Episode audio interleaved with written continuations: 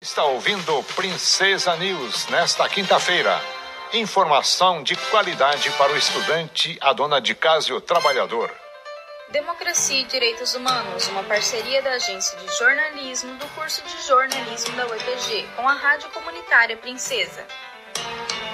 Olá, sou Larissa Godoy. O Democracia e Direitos Humanos traz hoje análise sobre os ataques de Israel contra a Palestina. Os bombardeios de Israel no território de Gaza só nas últimas semanas já fizeram mais de 200 mortos e mais de 1.500 feridos, a maioria civis, entre homens, mulheres e crianças.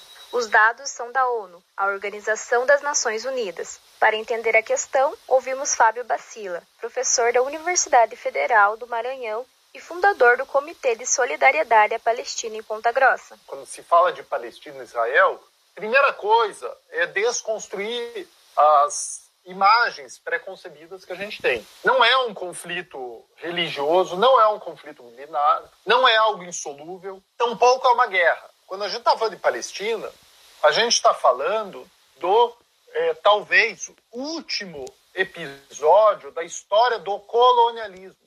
Para nós, no Brasil, é tranquilo entender a Palestina por causa do fato que a gente tem uma história colonial. Nós somos um povo que habita um território colonizado por europeus. Toda a violência historicamente exercida contra os povos indígenas, toda a discriminação e desapropriação encontra paralelos na África e na Ásia, inclusive na Palestina. Então a Palestina ela é um caso tardio de colonização. Colonização portuguesa no Brasil é do século XVI em diante.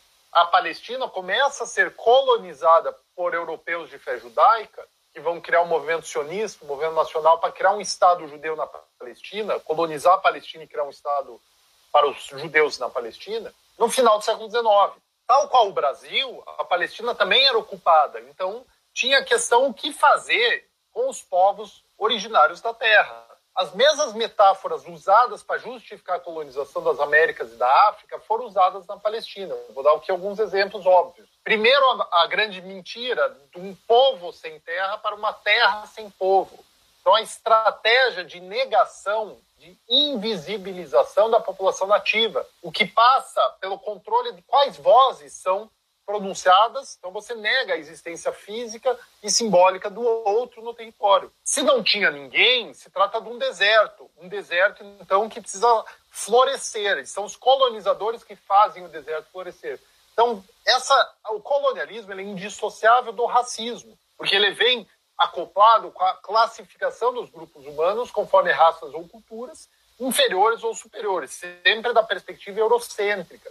O professor explica o processo de colonização de Israel no território palestino. Então, a Palestina ela se insere como o último episódio dessa longa e trágica história do colonialismo. E ela é marcada, claro, por vários episódios, como a limpeza étnica de 1948. Só foi possível criar um Estado judeu, realizar o caráter étnico judaico do Estado, expulsando centenas de milhares de palestinos, em 1948. Mesmo com a divisão sugerida pela ONU, a maioria da população da Palestina, do território, era palestina. Então, para se criar um Estado judeu, precisou limpar, expulsar essa população e desapropriá-la. A propriedade das terras, onde hoje é Israel, muda drasticamente em 1948. E esses palestinos que são expulsos, obviamente, não têm até hoje o seu direito internacional de retorno assegurado, muito menos a restituição das suas propriedades, ou uma indenização, no pior caso. Nada disso. 1967, quando o Estado de Israel ocupa Cisjordânia e Gaza, então se torna soberano em todo o território da Palestina.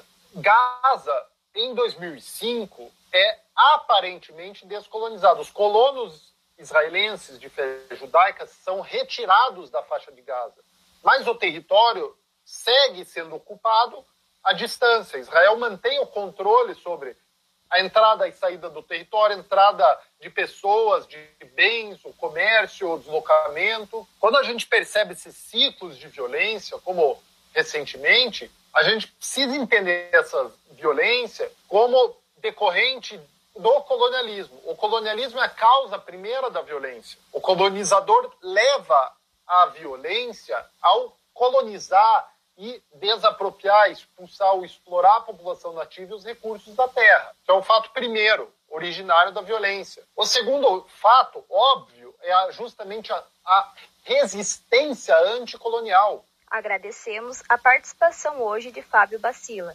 professor da Universidade Federal do Maranhão e fundador do Comitê de Solidariedade à Palestina em Ponta Grossa. O professor conversou conosco sobre a origem dos ataques de Israel contra a Palestina que enfrenta nova escalada de violência nas últimas semanas. Democracia e Direitos Humanos é um projeto de extensão ligado à agência de jornalismo do curso de jornalismo da Universidade Estadual de Ponta Grossa, numa parceria com a Rádio Comunitária Princesa.